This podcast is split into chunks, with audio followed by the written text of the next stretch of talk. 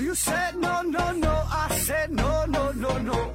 You say take me home. I said no, Perignon. You said no, no, no. I said no, no, no, no. No, no, no, no.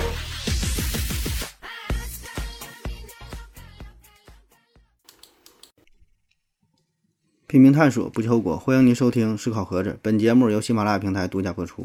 今天呢，还是回答听友的问题。第一个问题，fork 兔子提问说：“何总你好，最近呢熬夜啊，感觉心脏不太舒服。请问，既然心脏二十四小时都不休息，熬夜碍他啥事儿啊？”下边有这有朋友帮着回答说：“比医学故事更重要的是医学精神。说这个心脏啊。”这个心脏确实它也不休息，哎，从咱出生下来一直到死亡，呃，它它不用出生，在在娘胎里啊，在肚子里它就它就一直在工作了，就一直在跳，对吧？啊，真是一天休息的一分钟休息的时候都没有啊！而且呢，它跳的是非常有规律啊，就算是咱睡觉了，人休息了，心脏呢还在跳动啊。那心脏一休息，那你就真就永永远休息了。那么说，为什么咱还需要睡觉哈？这个睡觉睡不好了，熬夜了，这心脏还会不舒服呢？这就是因为啊，这个心脏它确实是不休息啊，心脏呢一直在工作，对吧？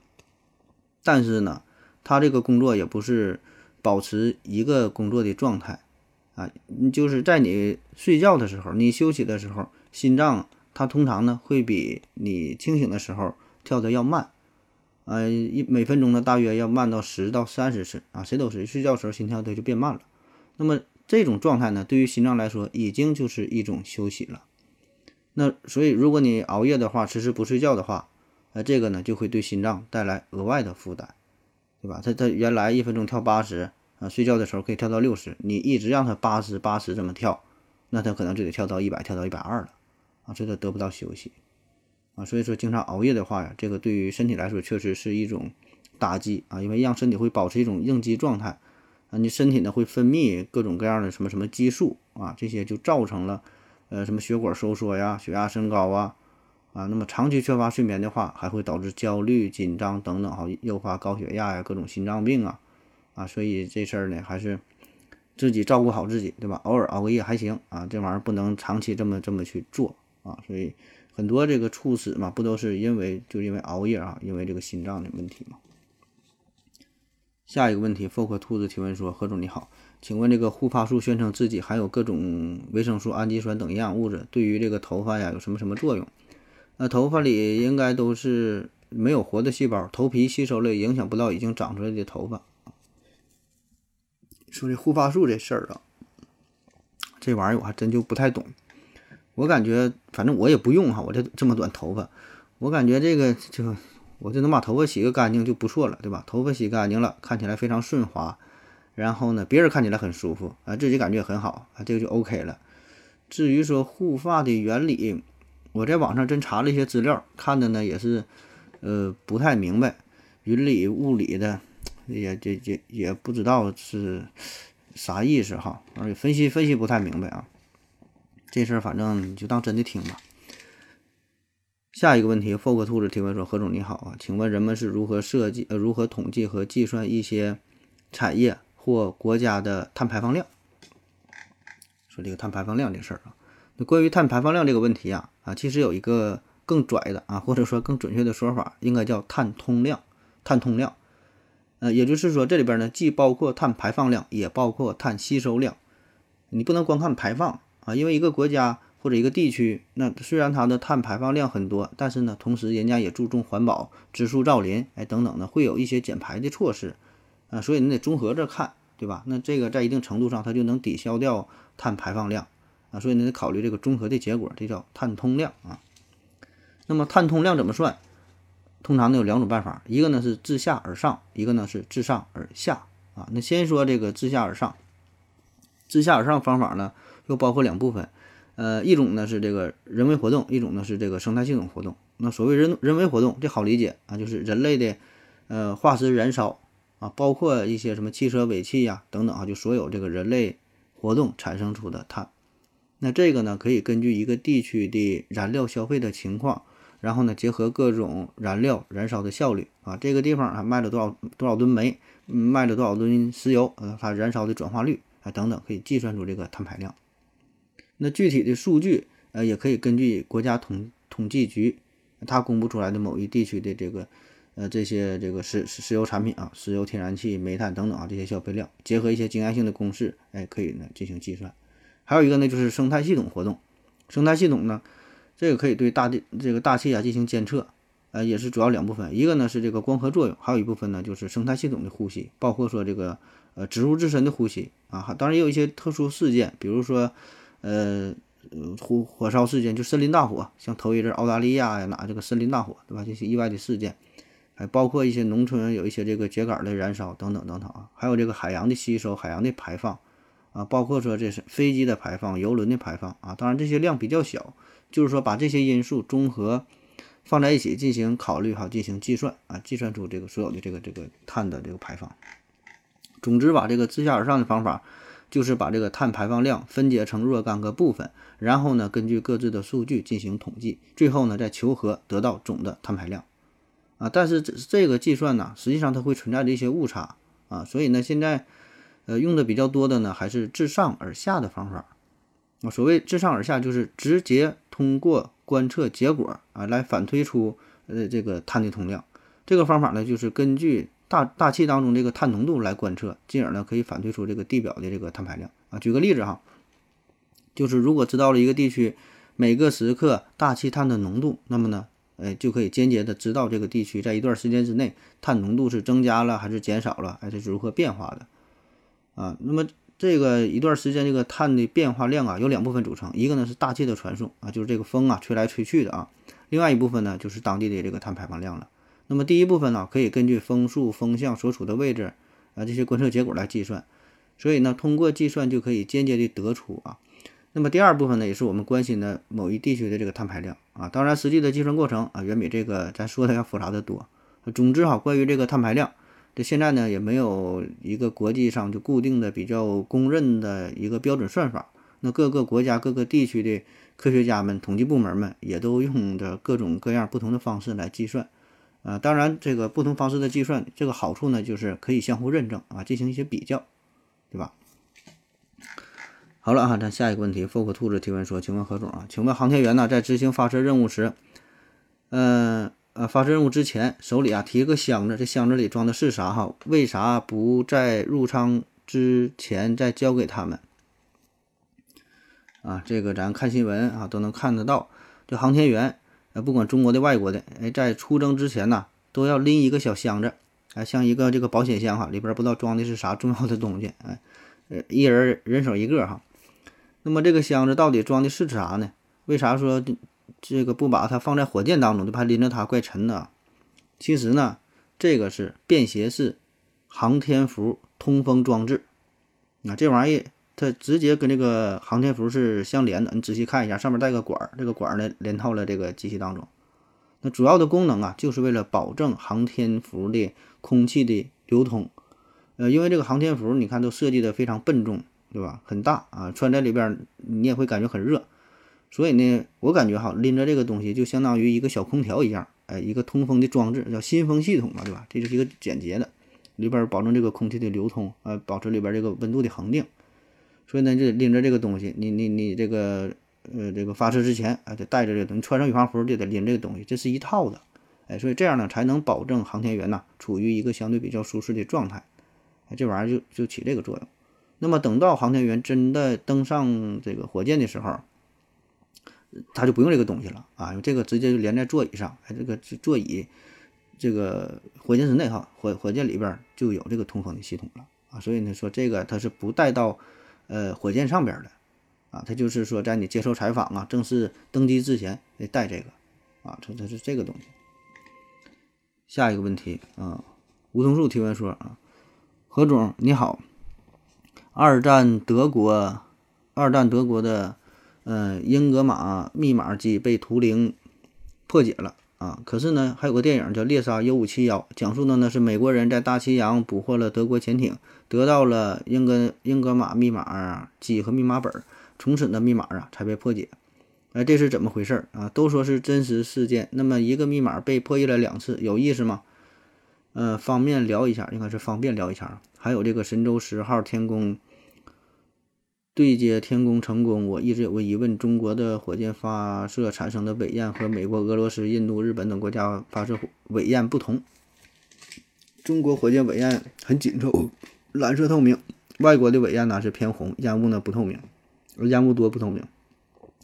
这什么原因哈？差别在哪？是发动机不同导致的，还是燃料不同导致的？啊，两个事儿哈。第一个说关于这个二战时期的。呃，英格玛密码机啊，这叫这叫呃恩尼格玛，翻译不一样哈。嗯，我我习惯称为叫恩尼格玛。嗯，二战时期啊，这个德军呢有个密码机叫做恩尼格玛哈，很牛逼。那么关于它的破译啊，这咋回事啊？你说这俩其实是一回事啊。简单的说呢，这里边就是既有图灵的功劳，哎，也得益于当时德军的这个 U 五七幺这个潜艇啊。呃，U 五七幺这个电影说的是啥啊？就是二战时期嘛，呃。北大西洋海域，哎，有一艘德国的潜艇叫做 U 五七幺，这是真实事件哈。这 U 五七幺呢受到了重创，然后呢就是请求支援。那么盟军这一边呢就监测到了这个潜艇发出的这个信号，他不说请求支援嘛？然后呢这个盟军呢就派出了一个军舰，哎，伪装成德军的维修舰，假装来帮助他，然后呢就想欺骗这个 U 五七幺嘛，然后就呃得到了这个关于密码机的一些信息。所以呢图灵是。呃，借着这些信息，就是他之所以能够破译恩尼格玛密码机，也就是正是得益于从 U 五七上 U 五七幺上获取的这些信息。啊，所以这俩事儿并不冲突，他俩讲的是一个事儿啊，只是说我们在讲这个电影的时候呢，更更加强调这个电影更加强调 U 五七幺的事儿啊，讲说这个图灵的时候呢，更加强调他出这个图灵的这个这个什么什么天赋哈，说他如何如何出名啊，实际上呢，这两个它是在一起的，连着的啊。第二个说这个火箭尾焰颜色不一样啊，嗯，咱看那个 Space X 啊，还有 NASA 的一些火箭呢，包括还有一些这个航天飞机啊，还有咱们国家很多的火箭，这个尾焰呢有红的啊，有蓝的，有黄的，还有一些呢是偏白的，然后呢有一些呢是比较浓哈，不透亮，有一些呢就是呃相对比较比较透明啊，这个咋回事呢？这主要呢就是与火箭燃烧所用的这个燃料啊。不太一样啊，以及呢，这个燃烧是否充分，哎，有关啊，就是说这些用的不同的颜料，温度达到温度不一样，那火焰的颜色呢也不一样，是吧？咱上学的时候，化学课哈也是做过一些实验啊，这个具体原理跟这个差不太多吧。那咱说说目前这个火箭啊，主要用的推进燃料啊，有这么几种组合，一种呢是液氢加液氧啊，氢和氧，对吧？氢气氧气嘛，这液氢液氧。优点呢就是非常清洁，对吧？氢加氧呢一一一一燃烧就产生了水啊，产生水蒸气。呃，缺点呢就是这个动力性嘛差一点。第二种呢是这个煤油加液氧。那这种煤油加液氧这种组合哈，它这个颜色呢就是从黄色到这个蓝色。呃，温度呢是越来越高哈，从黄到蓝。那由于这个煤油燃烧之后啊，会有少量的固体颗粒儿，哎，所以呢它这个火焰呢看起来就更加的明亮，但是呢就不那么透明。呃，这个优点呢，就是它这种推力吧，相对来说就比较大哈。比如说这个 Space X 的呃 Flock Nine 哈，这个用的就是呃煤油加液氧的组合。那这好处就是这个这个高比冲啊，而且呢，这个燃烧之后呢也是无毒的啊。还有一个经典的组合呢，就是偏二甲肼啊，结合着这个四氧化二氮啊，这个是经典的组合。那你看刚才说这都是一对儿一对儿的哈，液氢液氧还有这个煤油啊这些。一对儿一对儿的，这里边呢就是一个是氧化剂，一个是还原剂啊。那么这个偏二甲肼和这个四氧化二氮啊，这是经典的组合了。呃，早期、中期的火箭普遍用的都是都是这俩东西。那最大的优点呢，就是这两种燃料啊，呃，储存呢相对比较稳定，点火方式呢也很简单，哎，非常可靠。呃，缺点就是这俩东西它都有毒啊，它有毒。还有一个呢，就是甲烷加液氧的组合，呃，这个火焰呢就相对比较高了。所以呢，看起来通常就呈这个纯蓝色，纯蓝没有别的色儿啊，纯蓝的温度很高。还有呢，一些就是固体燃料了。那固体燃料的特点就是它燃烧之后会产生大量的固体颗粒啊，所以它这个火焰看起来就是很亮，但是呢不透明。哎，就像你说的，有的火焰看着透明，有的就不透明，这不透明。比如说航天飞机阿丽安娜五号，它这个火箭的它这个助推火箭，哎，用的呢就是这个固体燃料。那优点呢就是储存比较方便，可以呢长期放在火箭里边。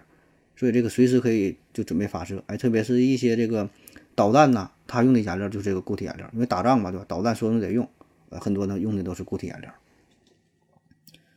好了，下一个问题啊，嗯，就不告诉你十一，嗯，就不告诉你十一，说这个何总啊，对粉丝的回复总是很快很及时，是不是有几个助理在扮演何总啊？客户没有不好的意思，就是好奇啊。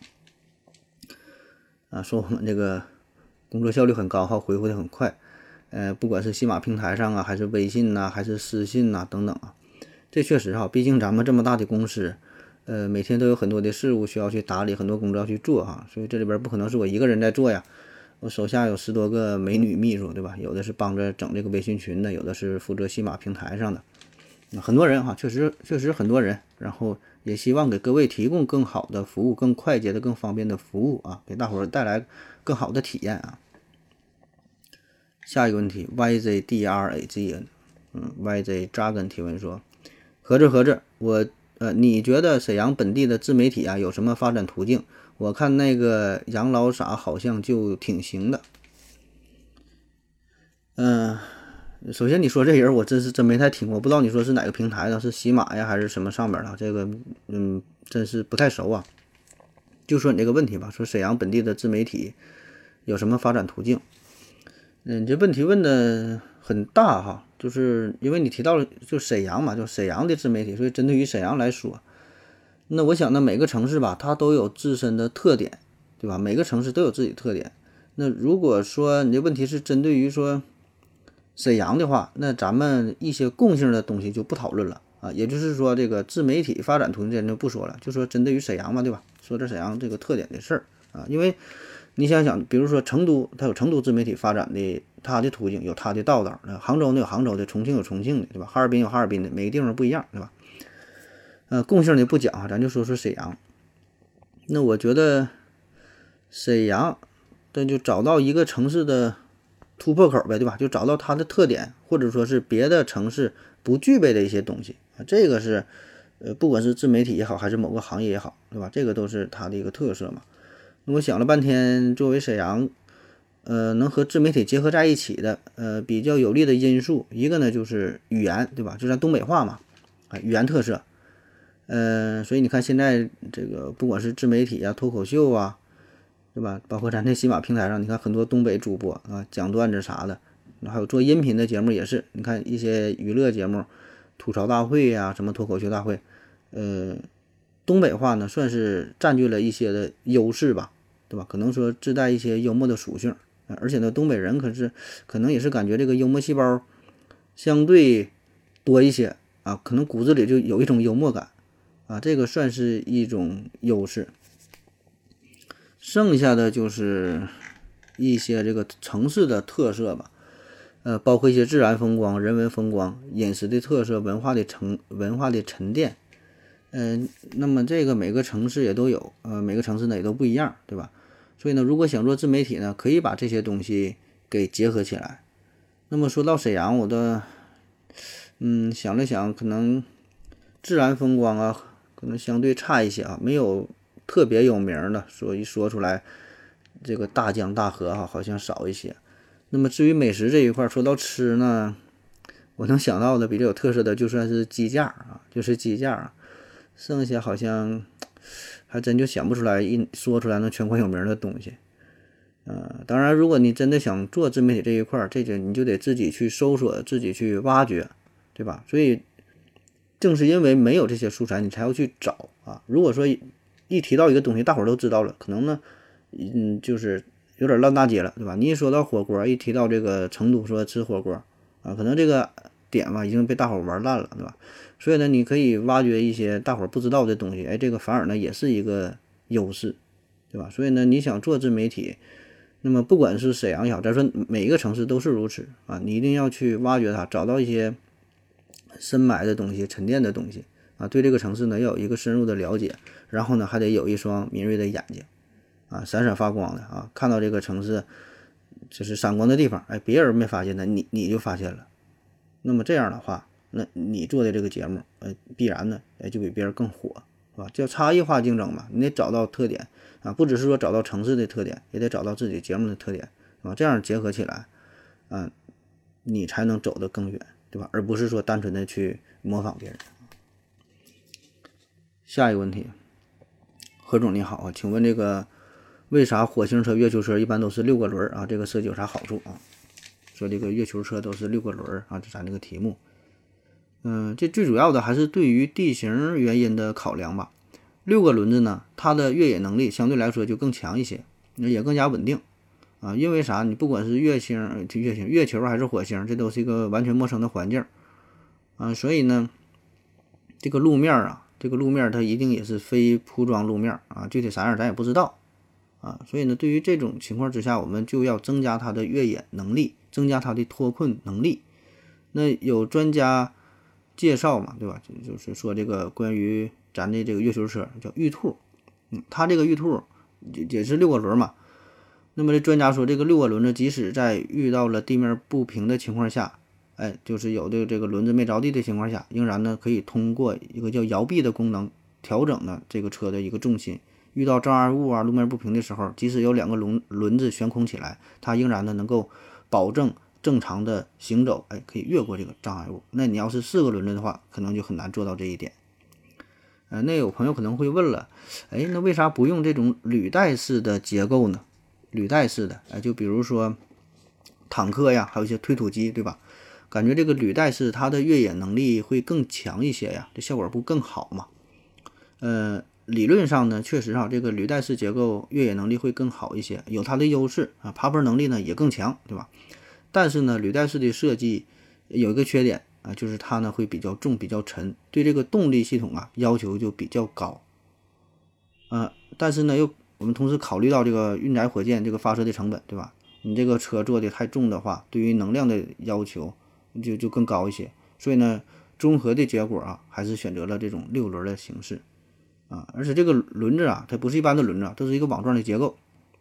那说到细节了啊，就是这个轮子在这个工作的时候、旋转的时候呢，啊，它可以把这里边的一些尘土啥的都给都给都给漏掉，都是精心设计的，有很多小细节的事儿啊。所以呢，你看，不管是美国、中国啊等等吧，这些国家发射的呃这些外星的这些探测车啊。这采用的基本都是这种结构，啊，那么在未来啊，也许啊，说有可能我们会呃采用更新的模拟人脚的这种形式啊，不管是两个腿的、四个腿的啊，做成这种像小狗四个腿跑的，对吧？两个腿走路的啊，当然也有啊。这样的好处就是它的越过障碍物的能力就更强了。你想想我们人类，对吧？遇到一个挺大的石头，你可能一蹦啊，也也能也能越过去。而且现在这种人形机器人呢，已经很成熟了，对吧？也也有啊。当然了，这这些呢，至于说什么时候能够真正用在其他星球的探索上啊，这个咱就是慢慢看啊，慢慢慢看，哎，不着急。那还有呢，就是其他的其他型的，还有这个蛇形的，据说美国研究过这有这种蛇形的运输车，像蛇一样啊。嗯，当然这个各有利弊吧。反正不管咋说，目前的综合结果来看啊，嗯，还是六个轮子是最为常用。嗯，好了，感谢您各位的收听，谢谢大家，再见。感谢您的聆听。如果你有问题的话，请在喜马拉雅平台搜索“西西弗斯 FM”，在最新一期的节目下方留言即可。欢迎您的参与，我在这里等你哦。